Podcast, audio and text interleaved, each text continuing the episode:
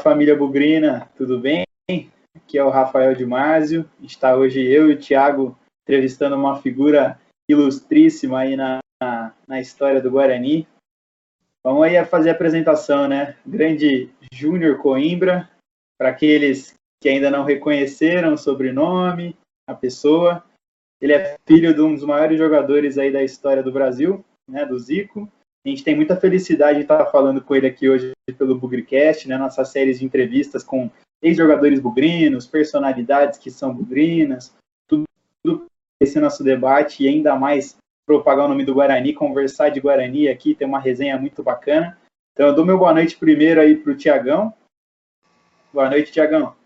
Boa noite, Rafa. Boa noite ao, ao Júnior. Dá as muitas boas-vindas aqui. As portas nossas estão estão sempre abertas, né? E é um prazer enorme falar com você, Júnior. Boa noite, Rafa. Boa noite, Thiago. Pô, o prazer é meu, cara. É o que você falou, você até perguntou, pô, o tempo aí como é que tá? E gravou ontem, eu fiz uma gravação com o Tite ontem e tal. Pô, você vai gravar com a gente hoje? Eu falei assim, cara, quando é, quando é para Bugrino e para Guarani, a gente arruma tempo sempre, cara. Então, é um prazer enorme. Obrigado aí pelas palavras. Assim, eu, eu até hoje eu tenho dificuldade assim para para assimilar, que é o seguinte, eu nunca, eu nunca joguei né, profissionalmente no Guarani, eu fui jogador dos juniores, é, não fiz, eu não pude construir uma história como jogador, mas é impressionante como, claro, o fato de ser filho do Zico, mas assim, é, toda, todo, todo o carinho que a, que a coletividade bugrina, os torcedores, todo mundo que mora aí, sente por mim, sabe? E, e, e, que toda vez que me tratam com maior, com maior respeito, né? Hoje Hoje, falando sempre o meu nome antes de falar é, é filho do Zico, isso é importante demais para mim. Ficou uma coisa como uma referência. assim. Eu sei que eu, que eu sou praticamente um, aspas, assim, um embaixador do Guarani em todo lugar que eu vou, então todo mundo sabe. Muita gente diz para mim que sabe do Guarani, acompanha às vezes por causa de mim. Então, isso é muito, isso é muito bacana, muito gratificante. Eu fico, fico lisonjeado de, de saber que, que, que, as pessoas me consideram uma, uma figura ilustre na, na na, na história da, do Guarani, e isso é muito bonito para mim. Com certeza, acho que é uma figura muito conhecida por todos os bugrinos, né? Quem às vezes não conhece ou conhece, né, o Júnior, mas não sabia que era bugrino, agora fica sabendo. Eu mesmo fiquei sabendo uns anos atrás em, em matérias, né? Sempre tem entrevistas, né, com, com o Júnior. Eu, eu lembro de uma vez matérias no, no Correio Popular aqui de Campinas, você ficando sócio junto com o Amoroso lá na secretaria. É. Época, acho que, não sei se era o Álvaro Negrão. Foi, essa, essa é bem recente, é, essa é bem recente. Vocês têm cara de novos, né? Vocês são bem novos. Eu tô, eu tô com 43 e, e isso tudo começou no final dos no meio dos anos 80, né? Final dos anos 80.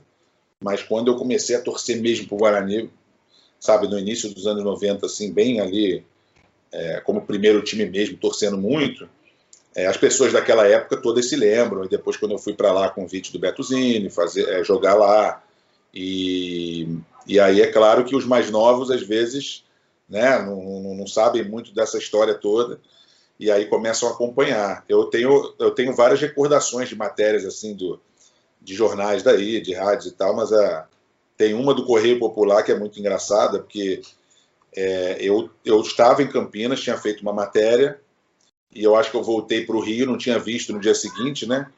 E aí me mandaram o caderno de esportes, acho que era do Correio Popular, se não me engano.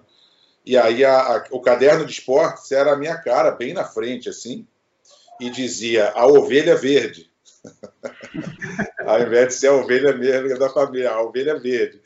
E isso me marcou muito, cara, porque ficou uma coisa né, engraçada na época, muita gente falando sobre isso. E fora outras coisas, né? Matérias, às vezes, na placar mesmo, de coisas que eu.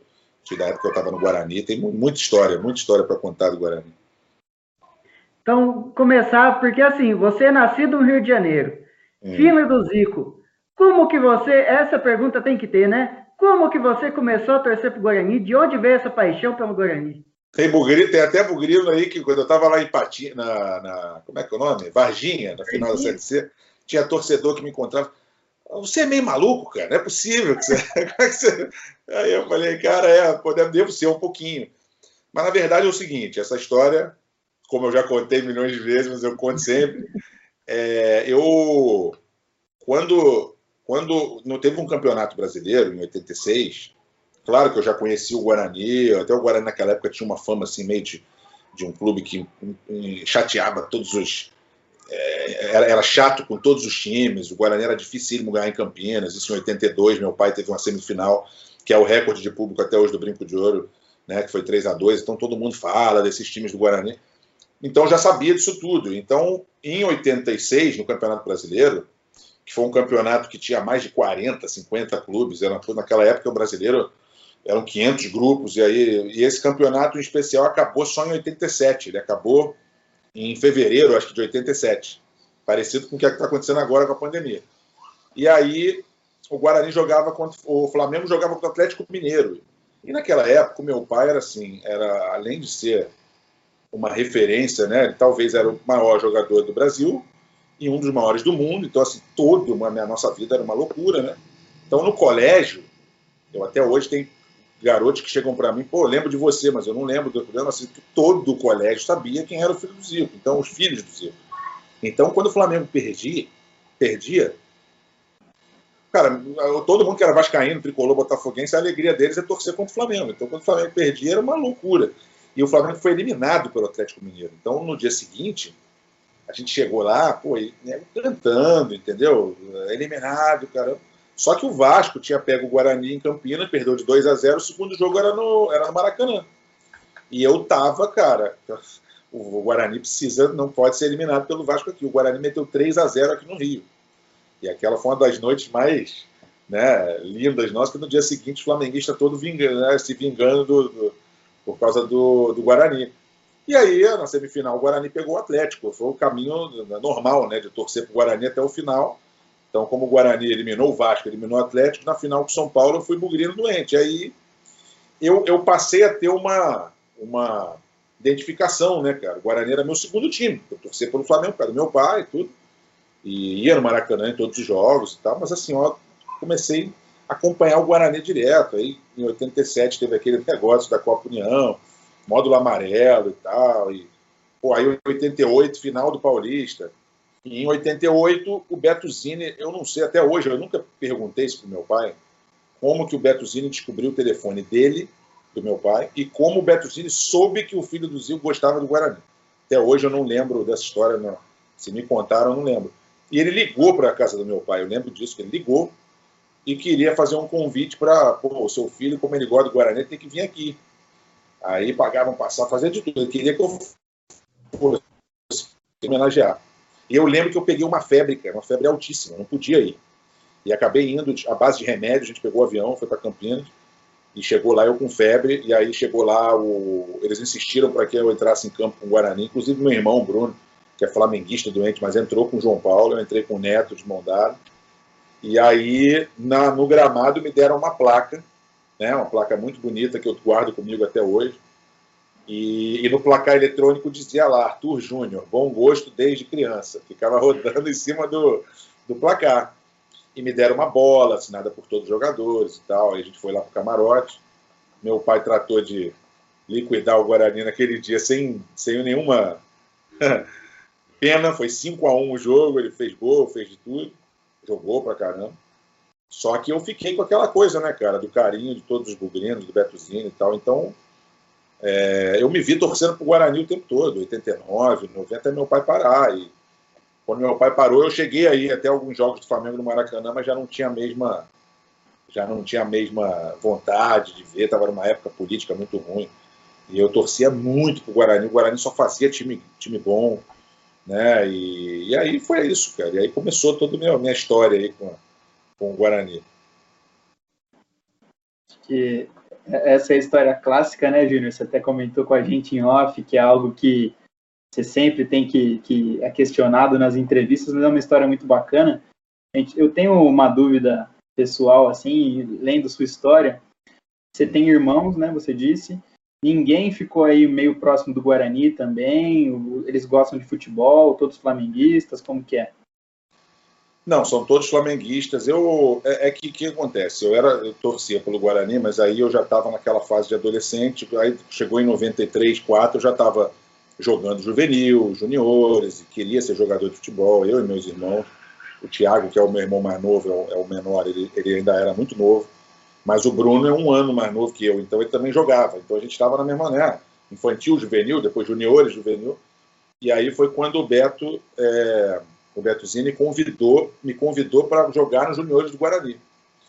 E aí eu fui, fui para Campinas, e era, eu era novo, eu tinha 17 anos, eu nunca tinha saído do Rio, né? Nunca tinha, quer dizer, nunca tinha saído do Rio sozinho, né? Eu tinha morado no Japão, morado na Itália, mas nunca tinha saído sozinho. Então, e, pô, eu precisei ir para uma, uma cidade do interior, é, totalmente diferente do Rio de Janeiro. E quando eu cheguei aí em Campinas, era uma pressão assim, assim, os jornalistas todos queriam acompanhar o treinamento dos juniores, era muito ruim para mim. Na minha apresentação nos juniores, na, ali no, como é que fala, a sede do Guarani, que o pessoal chama de. Ah, Deus, do queijo ali. Pô, na minha recepção tava o Amoroso, o Novinho, tava o Djalminha, tava o Luizão, tava depois o Neto, quer dizer, pô, não é qualquer um que faz isso. Eu morava num, num flat do Betuzine aí em Campinas, assim, pô, os garotos tudo morando no alojamento, eu num flat. Então, assim, isso causava, sabe, problema, né, cara? Os garotos te olhavam ali de outra maneira. Então, e isso para mim é uma, foi uma, acabou sendo uma coisa comum para mim. E, e, meus irmãos não, meus irmãos não tinha nada a ver com o Guarani mesmo, assim, foram sempre foram, principalmente o Bruno, muito flamenguista, né? É, vai para estádio, é daqueles mais assim. O Thiago hoje também está mais assim, mas o Thiago também quando ele começou a jogar, ele ele meio que deu uma parada com isso, porque você acaba, né? Você está jogando em outros times, então você não, não, dá para você ficar sendo torcedor. E, e é impressionante, né? O tempo que eu fiquei aí no Guarani, eu também você começa a se envolver com outra, com várias coisas, com diretores, com gente, tá, aí você começa, sabe, a ter problema e você chega numa hora de um jogo que você está assistindo, você tem gente ali que você não gosta.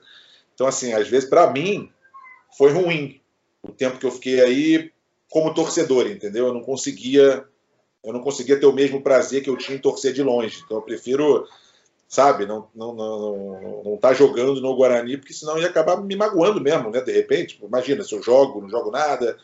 Então eu fiquei, acabei ficando tipo seis, sete meses no Guarani. Eu era primeiro ano de juniores, então é, eu não jogava quase, né? Eu ia para alguns jogos, mas é, tinha a galera de 19, 20 anos, principalmente 20 anos. E na minha época estava o Renato, Renatinho, né? O, oito que foi do Sevilha, da seleção. É, tava o Gleger, tava ah, era uma galera grande, cara, e muitos ali. No juvenil tava. No juniores juvenil tava. Era juvenil, a gente era juniores. No juvenil tava Edu Dracena, eu acho, tava o Martinez. É, tinha uma galera boa que veio dali, então é, era, uma, era uma, uma safra muito boa do Guarani, né? Então a gente quase não jogava. E aí eu recebi um convite para para voltar para o Rio, pro Fluminense. Na época eu estava namorando e tinha muita coisa no Rio, tinha uma vida diferente. Então lá eu né? Tinha que fazer tudo sozinho e tal. Então, para mim, quando eu vi que estava ficando ruim para mim ficar muito tempo ali sozinho em Campinas e isolado e o time que do meu, do meu coração que eu torcia não estava, sabe, não estava conseguindo ali demonstrar aquilo ali, eu acabei voltando. Mas mesmo assim, o tempo que eu fiquei aí foi bom demais, assim, para algumas coisas, sabe? É, mas era uma pressão assim muito surreal, cara, muito surreal. É, o que acontecia o que acontecia nos treinamentos, no dia a dia. Ah, uma história que eu, que eu já contei também anteriormente com o Neto lá, que, que era um treino profissional e a gente, os juniores, o CT deu um problema, a gente foi treinar no, no campo do Brinco de Ouro, né? Então a gente, no meio do profissional, os juniores começaram a passar. E nisso que a gente começa a passar, cara, os jornalistas estão assim, deitados no gramado, me filmando. E o Neto largou o treino do profissional e começou a falar um monte de palavrão, xingar todo o jornalismo, mandar sair todo mundo. Ele parou os dois treinos, ele parou o profissional e o junior. Ele gritava, né? Pô, vai foder a vida do rapaz, vai acabar com o moleque, não sei o que, vocês querem acabar com a gente, tira, sai todo Aí tirou todo mundo. Só que imagina a minha cara ali, pô, é, sabe? Aí chegava no dia seguinte, capa do Estadão, aí tinha uma matéria minha. Aí eu era convidado para ir para o Gazeta Esportiva, eu ia para Cultura, eu ia para Bandeirantes, aí todo dia tinha alguém da imprensa fazendo matéria comigo, Esporte Espetacular fez matéria comigo lá no meio do treino. Imagina a cara dos outros garotos, é difícil, né? Então, só se eu chegasse ali e metesse, eu não, eu não adiantava ser igual ao meu pai, eu tinha que ser mais do que, tinha que fazer 10 gols, entendeu? Porque se eu, mais ou menos já não é, é, é muito complicado. Foi, foi uma, é, muito, é, é uma situação bem difícil, mas fazer o quê, né? Faz parte. E depois do Guarani, você teve uma, uma carreira jogando, né? Jogando profissionalmente. E se para você era difícil aí, sendo junior, sendo de categoria de base, como você avalia essa, essa passagem sua profissionalmente pelos outros clubes? Então, eu, eu, eu fui do Fluminense. Do Fluminense eu, eu fiquei lá um ano. Tinha, tinha problemas também do Fluminense, quer dizer, tinha histórias assim. Teve um Fla-Flu uma vez que eu, que eu tava no coletivo, jogando bem pra caramba, metendo gol e tal, e, e não fui escalado pro Fla-Flu, fiquei pau da vida, nem no banco, né? E aí uma, uma mulher que trabalhava no Fluminense, ela, ela saiu da reunião, puta da vida, chegou para mim e falou, Júnior, os caras ali falaram que não podia levar você, porque é torcida do Flamengo, porque senão ia começar a falar, e é melhor não, é melhor não. Eu falei, o que, que tem a ver? Não tem nada a ver tal. E aí tinha um amistoso na semana seguinte, em alguma cidade, e aí eu falei, bom, se eu não vou no Fla-Flu, eu não vou no amistoso. Aí no amistoso eu era titular absoluto. Aí eu falei assim, por que eu vou ser titular absoluto? Não, se eu for, tem que ir no banco. Não, mas eu falei, não, então eu prefiro não ir. E eles falaram, não, você tem que ir. Eu falei, eu não preciso ir, eu não estou jogando. Aí ele falou, não, mas é que já vendeu os ingressos todos da cidade anunciaram que você ia. Então, assim, imagina, no Fla-Flu eu não sirvo, mas para ir para um amistoso em outra cidade que vocês venderam todos os ingressos por causa de mim, eu tenho que ir. E eu me recusei aí. Então eu causei outro mal-estar, porque, pô, sabe, você tem que, se você serve, você serve para tudo. Então, eu passava por cada coisa, cara, assim, era surreal. Eu tenho muita história. Tem, tem histórias que eu não gosto nem de contar, porque é, chega a ser, chega a ser, sabe, da, da, agonia. E aí eu fui, o meu pai começou um clube, o CFZ, no Rio de Janeiro, né? Então, quando ele começou na terceira divisão no Rio de Janeiro, eu fui, joguei um pouco, eu fui para os juniores do CFZ, mas eu, eu acabei jogando um pouco no profissional. Nós subimos para a segunda, fomos campeões, subimos. E aí na segunda eu joguei a segunda do, do Rio alguns anos. Eu joguei três, quatro anos a segunda do Rio, até eu ir para o Japão, jogar no Japão. Eu dei um azar danado, eu tive lesão no tornozelo, operei no tornozelo. Eu fiquei três anos machucando direto, operei. Depois eu operei o joelho, né? E, até eu tive apêndice no meio da carreira, quer dizer, uma coisa meio de, de louco, assim, porque eu acho que eu acho que era uma carga sabe, negativa tão ruim que eu acho que isso me causou muito prejuízo, muito olho grande, muita, muito problema. E quando chegou em 2003, eu fui jogar, eu tive uma proposta para ir para o Japão, jogar no Japão. E aí eu fui jogar na segunda divisão do Japão, com, até com o Bruno Cabrerizo, que é ator hoje, conhecido da Globo, com o Jefferson, um atacante que era do Bangu. Nós jogamos, mas o nosso time lá era muito ruim e tal. A gente jogou a segunda. A segunda do Japão tinha tinha César Sampaio, tinha Marcelo Ramos, tinha o Beto, o Negão lá, tinha Robert, aquele que era, é, era uma segunda divisão impressionante, assim, tinha muito cara bom, Bentinho, cara da portuguesa. Mas aí depois do Japão, cara, quando eu voltei de lá, eu falei, eu não quero mais. Eu estava com 26 anos, eu falei, muita lesão, muita, muita loucura. Eu falei, puta, eu tenho uma, uma, um lado cultural assim meu muito grande, né, que todo mundo sempre falou, de comunicador, de tudo, de, de, de, de, ver coisas fora do Brasil, de você ter noção de muita coisa e não aproveitar esse potencial, tipo, ter uma carreira que de repente não ia, sabe, ia ser problemático o tempo todo, para passar até 30 e poucos anos para você começar a fazer. E graças a Deus eu tomei a decisão certa, que foi quando eu comecei a fazer evento, fiz o Jogo das Estrelas, que hoje está com 16 anos, é o, é o maior evento de fim de ano do Brasil, e e aí foi, eu tomei a decisão certa, né? Acho até que consegui numa hora boa, ainda com 26, 27 anos. Legal. Uma, uma pergunta, Júnior, que acho que com certeza você já respondeu também bastante, mas vinculado aí com o que você decidiu fazer da sua, da sua carreira, né? Você já pensou né, anos anteriores ou pensa para o futuro em ter alguma coisa vinculada ao Guarani, algum cargo, né, diretor, presidente, treinador, alguma coisa ligada ao Guarani ou nesse ramo que você já faz, ou nunca te passa pela cabeça? Não, você sabe que você sabe que eu poderia ter sido um ótimo treinador. Muita gente disse para mim, muitos ex-jogadores que conversam com meu pai quando a gente está junto falam, cara, já ouvi, eu ouvia isso muito do Cláudio Adão, do Cantarelli, de outros que falavam, cara, se o Júnior fosse treinador, ele ia ser muito bom e tal. Eu nunca quis isso, cara, eu nunca quis essa vida, mesmo sabendo que alguns treinadores conseguem, né, é, ser muito bem sucedido, de ter salários enormes e tal, hoje principalmente. Mas eu nunca.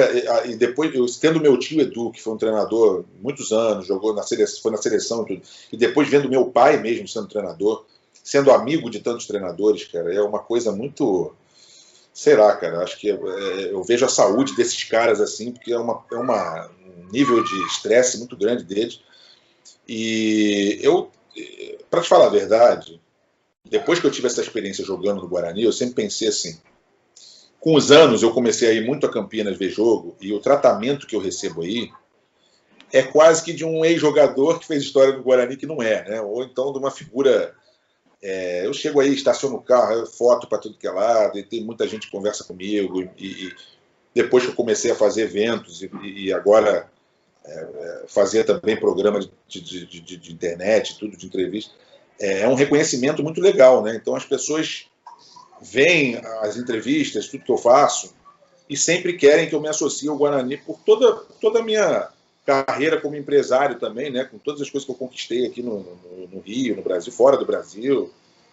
Mas eu, cara, eu sempre falei que eu sempre eu queria me associar ao Guarani se fosse uma coisa de como um embaixador, sem ser oficial, que nem eu sou, que nem eu sou hoje em dia, sempre fui é, sempre que eu posso ajudar com contatos, com gente de patrocínio, até mesmo com sócio-torcedor, que nem eu fiz, com, com jogadores, com de me chamar para conversar, para falar sobre o futuro do clube, dar minha, minha opinião, falar tudo. Agora, cargo, cargo, é muito complicado. Eu acho que se eu fosse pegar um cargo aí, eu acho que em questão de meses eu ia ter problemas, sabe? É, a não ser que você dá muita sorte de chegar e o time ganhar tudo, e mesmo assim é, não é que eu tenha medo disso, não, não tenho, mas é que é uma escolha mesmo. Eu, eu o presidente, o ex-presidente Orley, ele veio no Rio de Janeiro me fazer uma proposta, né? Então ele ficou horas aqui, ficou quatro horas reunido.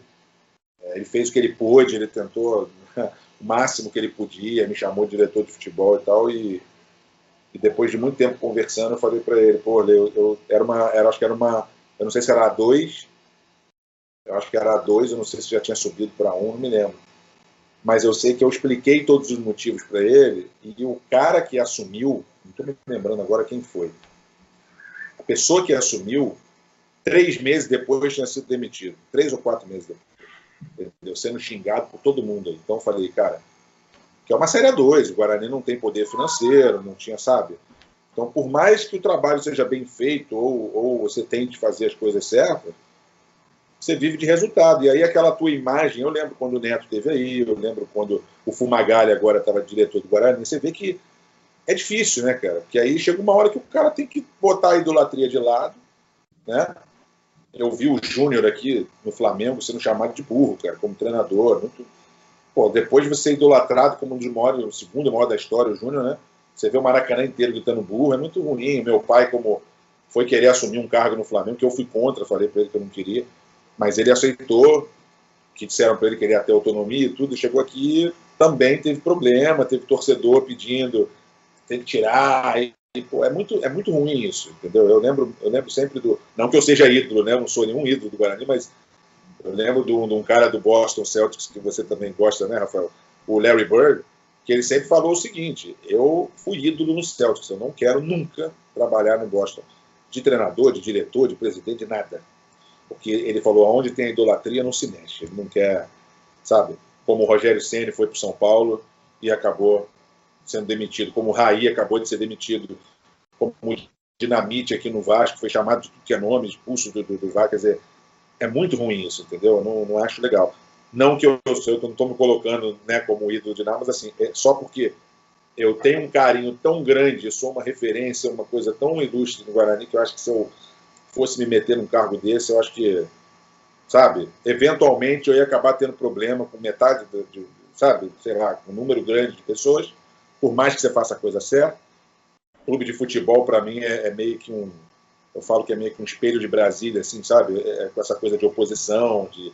Às vezes parece que tem gente ali que não quer nem que o time ganhe, ele quer ficar no poder. Então, vocês sabem, vocês sabem como, como é. E a gente, com, eu acho que um pouquinho de experiência, um pouquinho de, de sabe, discernimento, a gente fala, cara, eu, eu, principalmente eu, no meu caso, não gostaria não. Eu queria se fosse uma coisa, sabe, que eu pudesse ajudar sem estar ali como, sabe, é, Não estou falando no dia a dia, não. Eu acho que o dia a dia eu adoraria participar do dia a dia e tal. Mas depende muito do que você vai fazer, do que, que você vai ajudar, né? Sim.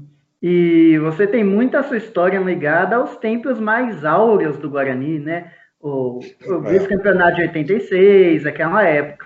É. E você também pegou uma. A gente, todo mundo aqui pegou uma época muito ruim, essa recentemente do Guarani, que a gente teve uma sequência bem grande de rebaixamento, a gente chegou a, a uma Série A2. E aí eu quero perguntar para você, como que você passou por essa, por essa fase e o que, que você faria hoje para que o Guarani voltasse aqui no tempo, para voltar a jogar uma elite de brasileiro, para voltar a jogar uma Libertadores? O que, que você, como empresário, na sua experiência de empresário, o que, que você faria hoje de, de diferente para voltar esse tempo?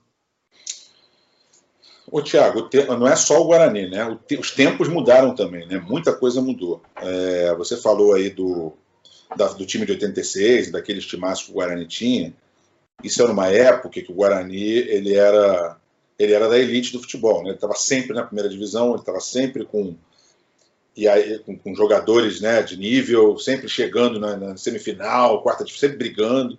E principalmente no início dos anos 90, é, chegou uma hora que o, o, Guarani começou a ter um poder financeiro muito grande também, de trazer jogadores.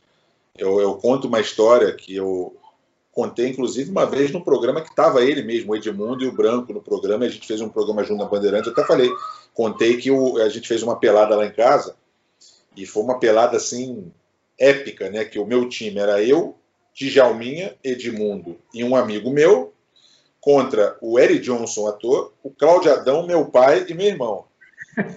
E, e, a porrada comeu. O jogo foi assim, a gente ganhou de tipo, imagina, se fosse que era um campo pequeno, então é, imagina 10 a 11 a 10, assim, alguma coisa assim, 12 a 10, foi uma coisa de louco. E o, naquele dia a gente estava fazendo um churrasco depois, e o Edmundo virou para mim e falou assim: Cara, liga pro teu presidente lá, manda ele me contratar, porque eu não, porra, eu quero ir. Porque tava de Jalminha, Amoroso, Luizão, Aí o Betozinho trouxe o William, que era do Vasco, que era um jogador cobiçado, um canhotinho, que era por seleção. O Wesley, que era o sétimo do Bahia, que jogava pra caramba. Aí tava o Fábio Augusto, tava o Fernando, quer dizer, era um timaço. E aí o Edmundo falou: quero jogar nesse time, cara, manda ele me contratar. Então, você vê o nível, assim, é todo mundo queria jogar. Entendeu? Você ser contratado pelo Guarani era como. Não dá nem para comparar hoje. Eu não posso dizer que é como o Atlético Paranaense, porque o Atlético Paranaense não tem essa força que o Guarani talvez tinha naquela época. E quando o Guarani vinha jogar no Rio, eu ia sempre em todos os jogos, né? E eles ficavam no Rio Otton Palace, que era um dos hotéis mais caros da cidade, só vinha de avião, era os melhores buffets, aí ia pro Porcão, que era churrascaria caríssima depois dos jogos. Então, assim, cara, era uma coisa surreal, assim, né? De time de elite. E aí você vê essa, todo esse período, mesmo depois, lá, ainda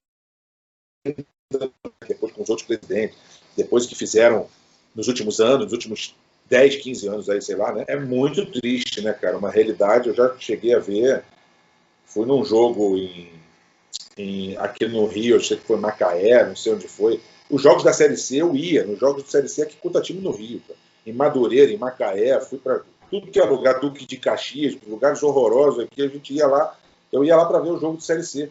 E eu vi uma vez uma cena, eu acho que foi em Macaé, o Duque de Caxias, não me lembro, e se não me engano era o Álvaro Negrão pagando pagando o custo lá com o cheque dele, com o nome dele. Eu falei, pô, o que, que é isso, cara? Não tem dinheiro. Ele falou, mas o clube não tem dinheiro, não tem nada, não tem nada na conta, zero. Zero, eu estou pagando com o meu dinheiro aqui. Gandula, bola, sei lá o que, que era lá que estava pagando. Eu falei, isso é um absurdo.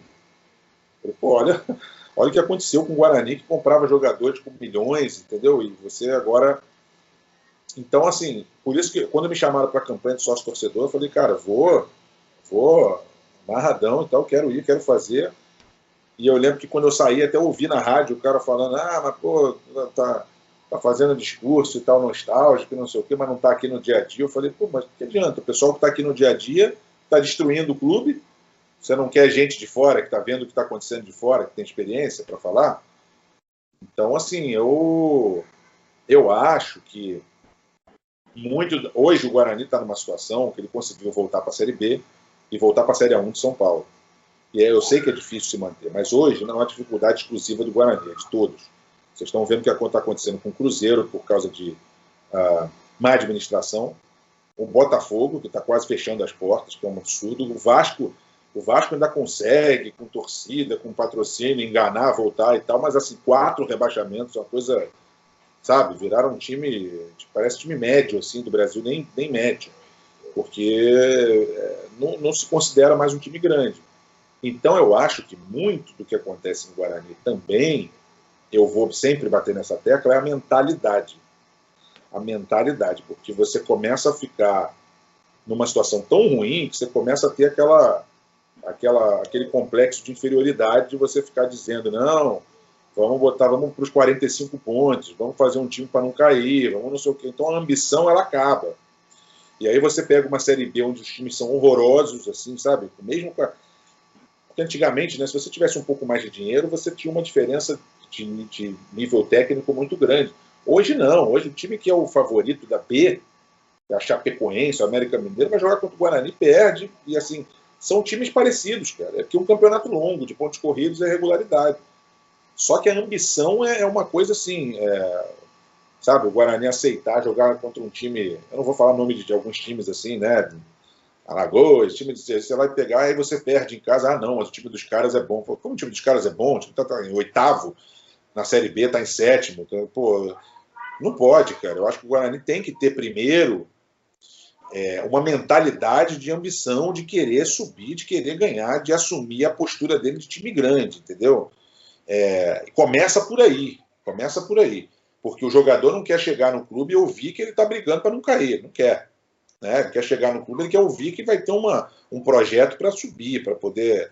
E nem sempre, cara, o teu time é o time mais, mais forte do mundo. Você tem que tentar eu acho também que, lógico, que passa pela, pela parte de marketing, por tudo que você pode fazer com sócio-torcedor. Eu acho que o Guarani peca muito nisso, na, na, nas lojas, na, no jeito de você tratar o torcedor, de você conseguir criar alternativas para se fazer mais, para ter um engajamento maior. Não é nem questão só de dinheiro, é engajamento. Se você tiver a torcida engajada o tempo todo, entendeu? Querendo comprar seus produtos, querendo participar das campanhas de sócio-torcedor, querendo fazer criar alternativas para eles, sabe? Eu vejo muito isso nos Estados Unidos. O cara cria, pô, se você ganhar o sócio torcedor do mês, vai pegar o avião e vai com o time para para ver o jogo não sei aonde. Aí o cara fica amarradão, o cara quer ir com um elenco no, no, no avião, entendeu? Aí o Atlético Paranaense fez lá o cara narrando o time né, no estádio, entendeu? Você tem que criar coisas para que os torcedores se sintam mais, né, porque quem é que quer gastar dinheiro aí com coisas do Guarani para ajudar, entendeu? É muito fácil falar, mas na hora de ajudar é difícil, né? Porque quando ele, ele vê, não sabe para onde o dinheiro vai, ele não sabe o que, acontece com o time, ele não sabe. Tem presidentes que entram, chegam, fica um tempinho, daqui a pouco sai, o dinheiro some, você não sabe para onde foi. Então, é, eu acho que é um, é um, hoje não é uma coisa tão simples, né? Ter uma fórmula mágica para dizer o Guarani, se fizer isso, vai voltar. É um conjunto de coisas, né? mas eu acho que passa muito também por ambição, por, por mentalidade, sabe? A gente não pode ficar esperando todo ano que um dia vai aparecer um investidor, ai, vai aparecer alguém, vai injetar dinheiro. Não é assim, cara. Agora, se o Guarani conseguir, com um projeto ambicioso, chegar lá e terminar em quarto, na hora que ele subir para a Série A, vai aparecer mais gente. Entendeu? Então, é, é complicado, cara. É um, é um momento muito complicado dos clubes, e não é exclusividade do Guarani, quase todos estão passando por isso, né? Então, eu acho que tá, tá eu acho que está no caminho, cara. É, infelizmente, a gente tem que falar que, que ainda não está no ideal, né? A gente queria que o Guarani estivesse na Série A aí, queria que estivesse montando um time no Paulista para brigar mesmo. Acho que no último campeonato poderia ter feito isso. Quando foi a pandemia, bateu. Quando voltou, eu não sei o que aconteceu ali com, né, com, com o time. Deu uma. Perdeu dois jogos absurdos ali no final que não era para perder. Mas podia ter classificado, podia ter ido para a semifinal, para as finais, né? Então.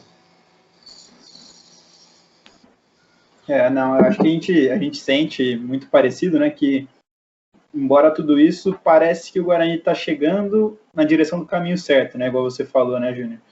É, embora esteja meio distante, é, você acha que é difícil entender tudo que está acontecendo, mas a perspectiva do Guarani, se você for olhar de 2016 para cá, é até que boa, né? A gente tem subido, não tem caído mais, feito algumas campanhas mais tranquilas, né? Estruturando mais, né? Acho que eu e o Thiago é, a gente acompanhou muito mais recentemente, né? Só a gente começou a acompanhar em 2005, 2003, Então, eu vejo, assim, pessoalmente, é um dos melhores momentos, assim, que eu acompanho em sequência.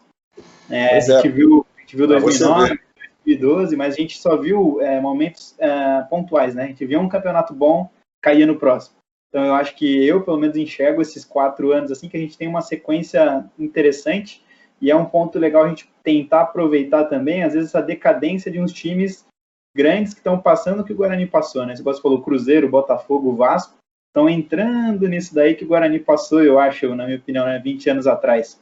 Né, é, todo. É, é, é, difícil demais para a gente que passou por tudo que passou chegar e ver hoje, ver inclusive como as pessoas reagem a isso. É, é isso que eu estou te falando. Para quem, quem viu lá atrás, é ah, não, você é saudosista, ah, mas você está em outro mundo. Não é isso, não, cara. É que, sabe, eu vejo muito o ah, é melhor subir esse ano, de repente, porque ano que vem vai ser difícil vai ter o Vasco, o Botafogo, não é possível, cara. É o contrário. Né?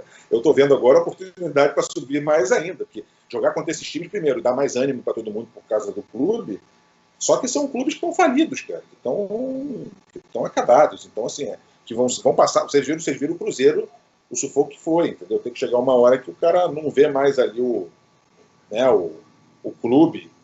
Teve até um, momento nessa Série B, num jogo contra o Cruzeiro lá no Mineirão, que foi 3 a 3 que, eu, que o Guarani ficou com um a mais, estava 3 a 2 o Guarani, o Guarani ficou 30 minutos, 35 minutos com um a mais, e podia ter feito 4, 5 ali, se forçasse, mas aí fica naquele banho-maria e tal, e toma o gol, e aí depois vai fazer um discurso de, pô, tá vendo? Tá vendo como a gente jogou bem aqui? Se a gente conseguiu jogar aqui, a gente joga contra qualquer um. Aí eu falei, tá errado, cara. Se fosse contra a líder Chapecoense falar isso, tudo bem, mas contra o Cruzeiro, que tá lá em 16 Quer dizer que você empatou 3 a 3 fora, com um a mais, durante 40 minutos, e você acha que isso provou que o Guarani agora pode jogar contra qualquer um? Não. Para mim, o que prova é você, de repente, fazer um jogo desse contra o líder, o vice-líder, o terceiro. Mas não contra o Cruzeiro, está em 18. Ah, não, mas é porque é o Cruzeiro. Não tem nada a ver, cara. Então, aí você faz um jogo desse, vai pegar o Brasil de Pelotas fora e perde o jogo. Não, não, não, faz sentido, entendeu? É, até as referências são meio complicadas nesse momento para quem, quem não, não tem essa, esse pensamento que eu acho que eu vi treinadores, cara. Você pegar o Vanderlei, quando ele pegou o Bragantino, provavelmente se ele dissesse para alguém, eu quero ser campeão, ele ia achar que ele é maluco.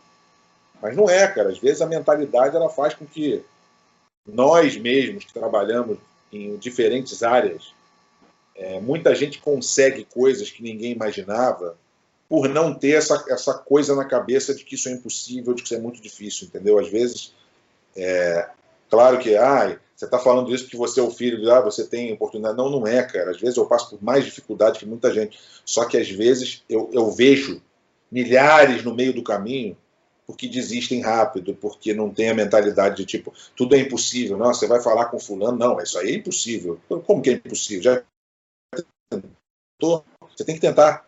Então, às vezes, ganhar um jogo, às vezes você tá ali, pô, tá um a um, tá ali parado, vai para cima do cara, faz o gol. Ah, não, mas aí se a gente for, a gente pode tomar um gol. Se você pensar assim, entendeu? Então, é, eu acho que tira muito disso. Mentalidade, como clube também, né? Como, como é, mentalidade no para frente, do que, que a gente quer para frente, entendeu? Do que, que a gente quer o que o Guarani seja, né?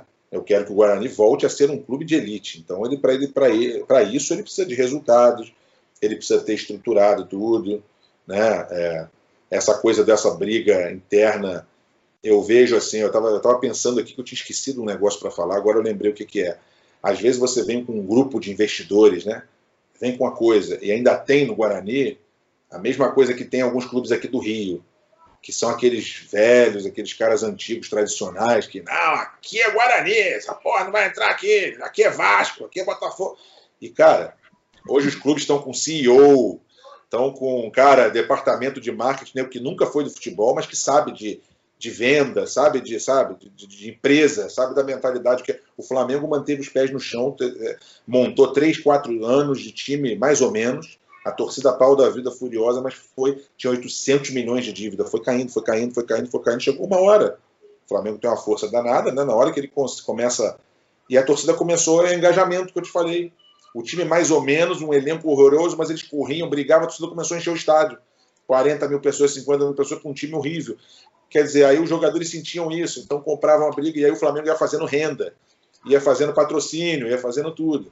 Então, às vezes, cara, é a maneira como você. Mas quando você vem com essa coisa de resistência para tudo, sabe? Não, mas aqui tem que ter votação, tem que passar pelo conselho, tem que não sei o que. Às vezes vem um cara bilionário, o cara quer botar dinheiro, quer fazer uma estrutura de. Nem sempre tudo vai dar certo, pô, entendeu? Mas teve Parmalat no Brasil, teve o Corinthians lá com aquele iraniano, teve tudo. Cara, às vezes você tem que. Um clube como o Guarani, às vezes tem que pensar assim, entendeu? Tem que ter. É, é, é para ter investidores para ter isso tudo, tem que ter também uma, né, um entendimento interno né, para isso. Se ficar com essa coisa de. Ah, que não pode, isso não pode, é tradição, é isso, é aquilo, a gente vai ficar no mesmo lugar, né? Patinando, né? É isso. E você também tem uma. Sua história basicamente vem daquele campeonato de 86, né? Hum. No ano seguinte, teve aquele campeonato que é muito polêmico, que é aquele campeonato de 87. De um lado, pra, conversando aqui com quem não conhece muito a história, de um, teve dois módulos, dois grupos, algumas pessoas dizem que é Série A e Série B, tem gente que diz que não é. Passou por um quadrangular final esporte, Flamengo Internacional e o próprio Guarani. O Flamengo e Inter se acharam que eram campeões de campeões brasileiros e desistiram de, de jogar. E aí imagino que você, Júnior, esteja meio que no impasse, né? Porque de um lado é o Guarani e do outro é seu pai. E aí eu te pergunto, a famosa, famosa pergunta, de quem 87? Ah, você está querendo me arrumar problema, já tô vendo. Não, cara, olha só, 87 é, eu sempre falo o seguinte: 87 é do Flamengo, obviamente, a Copa União é do Flamengo, o, a primeira divisão considerada era, era o módulo verde. O maior absurdo disso tudo é que, pô, naquela época eu tinha 9, 10 anos, então se eu tivesse, se eu tivesse a voz que eu tenho hoje para falar, naquela época, o Guarani ser o vice-campeão brasileiro e o América, ser, o América do Rio, ser o terceiro colocado, e o segundo e o terceiro colocado, que estavam nas semifinais. O Guarani fez a melhor campanha. O Guarani não perdeu um jogo para São Paulo na final, foi para os pênaltis. Você ser cortado da, da, primeira divisão é uma coisa absurda. Nenhum lugar do mundo, na história, você vai encontrar um time que foi em segundo e terceiro no campeonato e não jogar a primeira divisão do ano seguinte. Então foi isso que aconteceu. O erro já está aí. Você criou uma liga com clubes, meteram os 12 grandes, escolheram mais 13 eh, grandes, né, na verdade, que era o Bahia, né? Botaram mais três, e nesses três, que era Curitiba, Santa Cruz e acho que é o Goiás, não estavam o segundo e o terceiro colocado de 85, quer dizer, do mesmo ano, né? Na verdade, a final foi 87. Quer dizer, isso é um absurdo.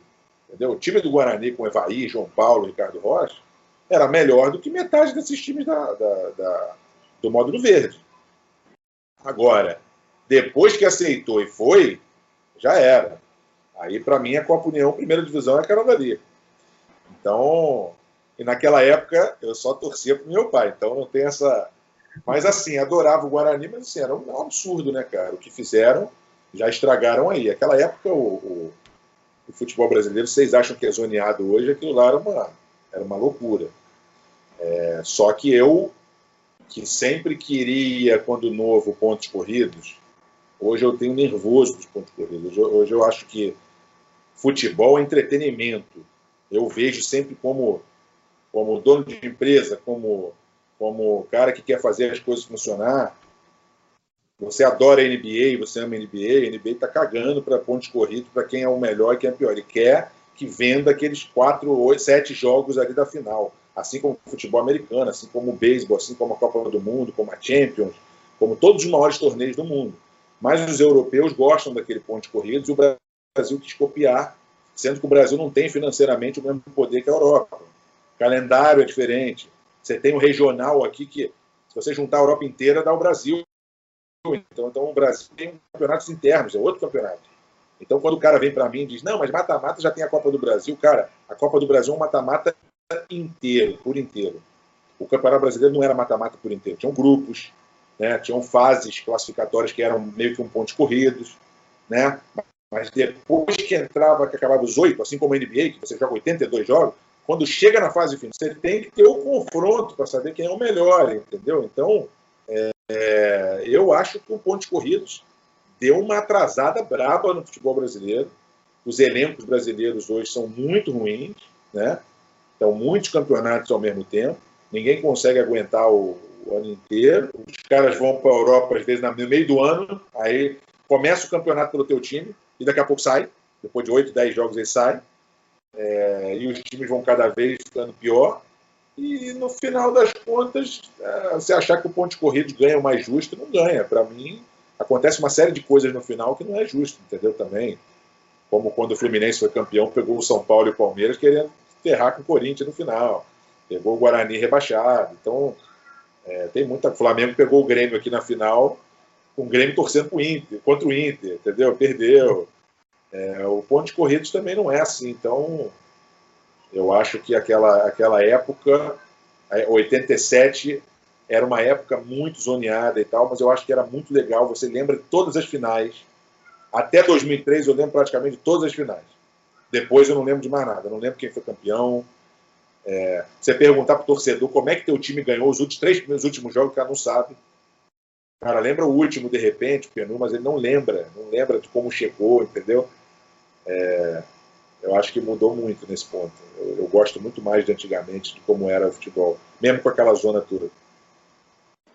Nessa, nessa zona toda, Júnior, entra também, você falou que você não era ainda totalmente bugrino, foi o ano aí que você começou a acompanhar, mas teve aquele assalto em começo de 87, né, que o Guarani foi na final contra o São Paulo. É, a gente ouve a história, vê o vídeo, você provavelmente também ali, se estava assistindo, mas o que todo mundo conta é que foi algo ali também que impacta muito o Guarani, né? A partir daquele momento começa ali uma o Guarani sofre aquele aquela interferência ali de arbitragem que poderia ter sido bicampeão, 87 tem de novo, como você contou, né, algo absurdo, o vice-campeão, que deveria ter sido campeão, jogar uma, uma série B, entre aspas, mas esse, essa de 86 aí, que foi em 87, né, o pênalti do João Paulo, você falou que tem contato com ele, o que, que, uhum. vocês conversam? O que, que, é a sua opinião desse lance, da final como um todo? Não, não, é, na verdade eu tenho até o. Mas o João Paulo a gente não mantém muito contato assim, não. Mas o, ontem, por coincidência, aliás, estou aproveitando aqui o espaço para falar para o pessoal ir lá e assistir o programa com, com, o Tite, que eu fiz maravilhoso, é, lá no Rap 77, no meu canal, que eu, o, o, nós falamos muito, nós gravamos isso no dia que a gente está gravando aqui hoje, não foi, eu gravei isso ontem e nós falamos muito dessa final. E eu estava assistindo esse jogo deitado na minha cama, porque era de noite, era, acho que era quarta-feira à noite, estava eu e meu irmão na cama dele, na minha cama, e a gente assistindo o jogo, era tarde da noite, eu tinha aula no dia seguinte, eu estava assistindo, e eu lembro que, cara, o pênalti do João Paulo foi uma, uma, um assalto mesmo. E ontem eu ouvindo o Tite falar, o Tite me contando que o Zé de Aracide Aragão xingou a mãe dele no meio do campo, né, cara, numa briga dele com o Peter, ele tomou uma falta, e aí o José xingou ele, xingou a mãe dele, e ele não reagiu com medo de ser expulso. E aí depois o Tite foi substituído na prorrogação, entrou o Wagner, o cara foi, o juiz xingou ele, ele retrucou e foi expulso. O Guarani ficou com a menos. E esse pênalti do João Paulo, na verdade, mesmo depois do pênalti, o cara estava ganhando de 3 a 2 né, cara? Ele estava no último minuto da prorrogação. E o Tite até conta no programa que ele estava no túnel já vestido com aquele macacão assim do Guarani, aquele, aquele, né, aquela coisa que tem um, a calça e coisa e tal, ele botou lá o coisa do Guarani junto com outro cara do eu não sei se era o Wagner, era um outro que estava no túnel, eles estavam discutindo, pô, a gente vai, estava subindo no túnel querendo ver o final, falou, nós vamos dar a volta olímpica, você vai como? Você vai de short, você vai de camisa, você vai... Eles estavam... E aí, de repente, cara, no 30 minutos do segundo da prorrogação, o Pita me desvia a bola de cabeça e gol do Careca por ironia, o cara que deu o título para o Guarani a primeira vez tirou o segundo. E aquilo ali realmente podia ter sido um bicampeonato. É, é, com certeza, se fosse bicampeão, não sei se eles tirariam da Copa União. Né? Não é possível que o campeão não ia ficar fora da Copa União. Mas não sei, não. Era bem capaz do Guarani ser campeão e sair fora da Copa União. Mas é, realmente mudou aí o curso, né? Porque se de repente ele tivesse sido campeão, ele provavelmente estaria, né? Eu acho, suponho, né? Mas eu acho que o Guarani, mesmo assim, cara, depois disso, aquele time ali do Guarani, esse módulo amarelo maluco que a gente falou aí, no fim das contas, a CBF criou essa maluquice e o Guarani foi para a Libertadores. Né? Então o Guarani teve oportunidade na, na de Libertadores, teve três Libertadores para jogar. É, eu vi uma campanha de 94 que foi. É, o time de 86 para mim era o melhor, mas a campanha de 94 foi histórica para mim, porque eu acompanhei ela mais, mais adolescente, né, mais assim, quase adulto, assim, praticamente adulto, acompanhando todos os jogos. Eu tenho uma fita, inclusive, VHS, com todos os gols, todos mais ou menos, todos os jogos dessa campanha. É... E esse era um timaço. Esse também, se o Amoroso não tivesse machucado, provavelmente o Guarani poderia ter sido campeão. Então, já vi cada time. Eu vi um em 92, um paulista, que o Guarani tinha um timaço com o Edilson, com o Edu Lima, que, pô, é, faltavam dois jogos, com o Corinthians no Pacaembu e o Mojimirim fora. O Guarani tinha que ganhar um jogo, tá na final do Campeonato Paulista, na final. O Guarani perdeu de 4 a 2 pro Corinthians, aí pegou o Mogi, tinha que ganhar do Mogi torcer pro Palmeiras perder pro Corinthians, que já estava eliminado. O Corinthians foi lá e ganhou do Palmeiras, e o Guarani conseguiu perder o jogo com o Mojimirim. Era o último colocado em Mogi por 1 a 0 e não, e não foi para a final do Paulista. Eu já vi cada coisa é, realmente, o Guarani teve muita oportunidade depois de. Mas lógico que o gol do Careca no final, aquele dali, você tá a um minuto, é realmente é bem complicado. E conta para mim, um, qual que é o momento marcante, assim, quando, quando fala dessa história do, com o Guarani, qual que é o momento, um jogo, um, um gol, algum momento que é marcante para você? Ah, Deixa eu ver, cara, já tiveram uns três, uns três momentos assim que eu lembro. Inclusive tem um recente, que apesar de ser uma memória horrível, que foi Série C, mas aquele jogo do Asa que a gente subiu, né, o 2 a 0 foi muito legal, né? É, eu estava lá, foi um momento emocionante, porque, pô, já voltou para a Série C, ficou uns anos na Série C, aí, pô, sair daquilo ali com aquele... Depois do jogo do, do 6 a 0 né, do ABC e tal, foi um momento legal. Mas assim, claro que eu não troco isso daí pelos anos 80, 90, de nenhum. Mas teve um jogo, teve um jogo contra o São Paulo antes do jogo com o Palmeiras, 94, que foi a, a, a quarta de final, que foi 4 a 2 no Brinco, que estava o Galvão Bueno narrando, assistindo na televisão, foi um momento emocionante. Mas eu vou, eu vou, eu vou como é que fala? Eu vou mudar aqui, eu vou fazer o seguinte. Tem um momento para mim que foi emocionante, que foi a Série B de 91. Guarani e Curitiba. Eu estava ouvindo, eu ouvi os dois jogos numa rádio que eu comprei, que era uma rádio desse tamanho, que eu pegava em ondas médias, ondas curtas, não tinha internet, né? então você tinha que achar ondas médias e ondas curtas na rádio para você achar uma rádio de Campinas, alguém. Então tinha uma sala de som do meu pai, o primeiro jogo foi em Curitiba, foi, foi 1 a 0 Curitiba, 2 a 1 não sei, e eu ouvi o jogo na rádio.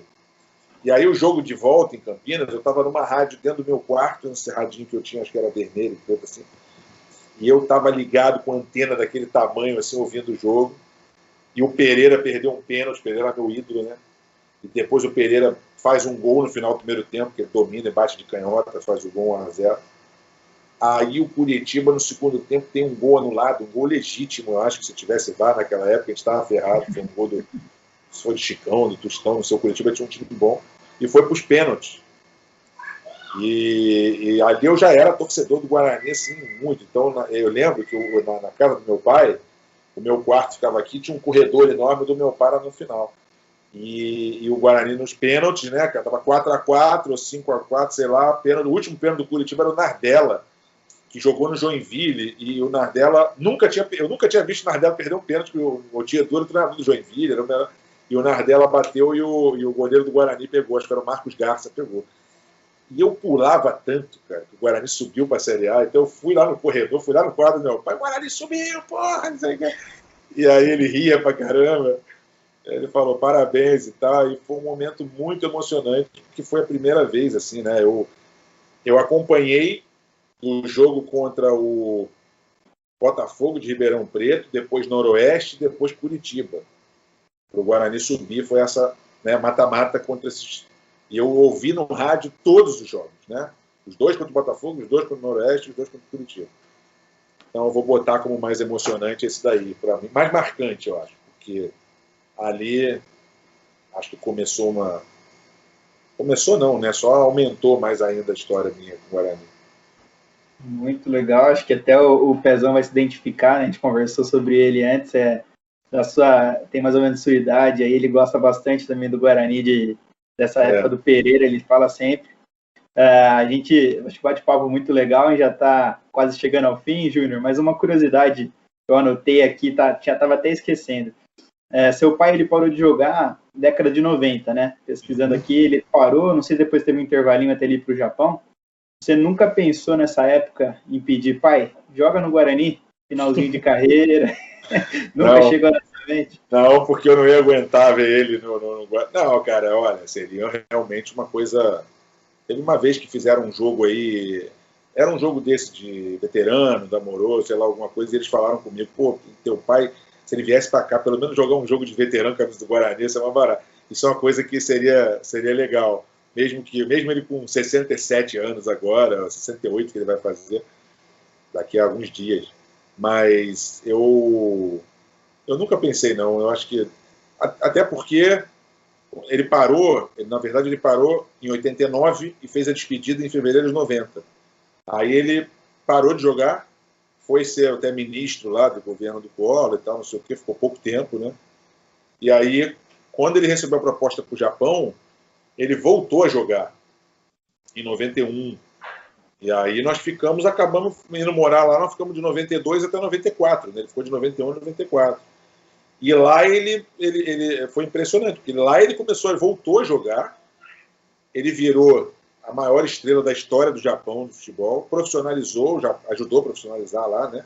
A trazer vários cara, vários craques para lá, inclusive nosso Djalminha foi para lá, Amoroso, todo mundo, Pereira, o Pereira, no ano que eu morava lá no Japão, o Beto Zini vendeu ele para o Omiuri, foi o maior estrangeiro do ano no campeonato japonês, o Pereira. Foi lá que eu conheci ele, que eu conheci o Amoroso, que eu fiquei amigo dele. Então, naquela época eu já não via mais meu pai nem. Meu pai recebeu até uma proposta, parece que para o Corinthians, para vir para uma fase final do Paulista aqui. Ele no Japão. Lá no Guarani eu não cheguei a pensar, não, porque eh, não, não teve tempo, entendeu? Não, não foi um, um tempo ali que ele pudesse pensar nisso. Então vamos, vamos já encerrando essa, essa conversa aqui. Fala pra gente onde que a gente pode te encontrar nas redes sociais, que também tem uma história legal, né? No, do nome do seu canal, tem uma história engraçada, né? Então fala pra ele, como que encontra. É, o nome do meu canal foi o seguinte, é que quando eu comecei o e-mail lá em 95, sabe quando você começa o e-mail e tal, eu, pô, eu botava lá Júnior e nada, Júnior arroba UOL, tá, UOL, né? Aí, pô, a, ACJ, e a AJ, Arthur Júnior, Arthur, tudo que eu tentava, metia rap, aí metia. Quando eu botei o rap 77 ficou, eu falei, bom, vou, vou deixar isso aqui. E as pessoas começaram a me chamar de rap, não. Tipo, fala rap 77, porque era o único e-mail, né? Se você tem lá Tiago, Rafael, o teu e-mail tá lá, Rafa, né? Tiago, arroba alguma coisa. E o meu era rap 77, então ninguém entendia. E aí, quando eu abri minha empresa, minha segunda empresa, né, minha, essa minha segunda empresa, tem uns 8, 10 anos atrás, eu chamei de Rap 77. Então, quando eu comecei o canal, eu queria um nome que fosse assim um nome que pudesse ser falado em qualquer lugar do mundo, porque eu chamo gente internacional, chamo gente dos Estados Unidos, da Europa. Então, o Rap 77 é um nome, né?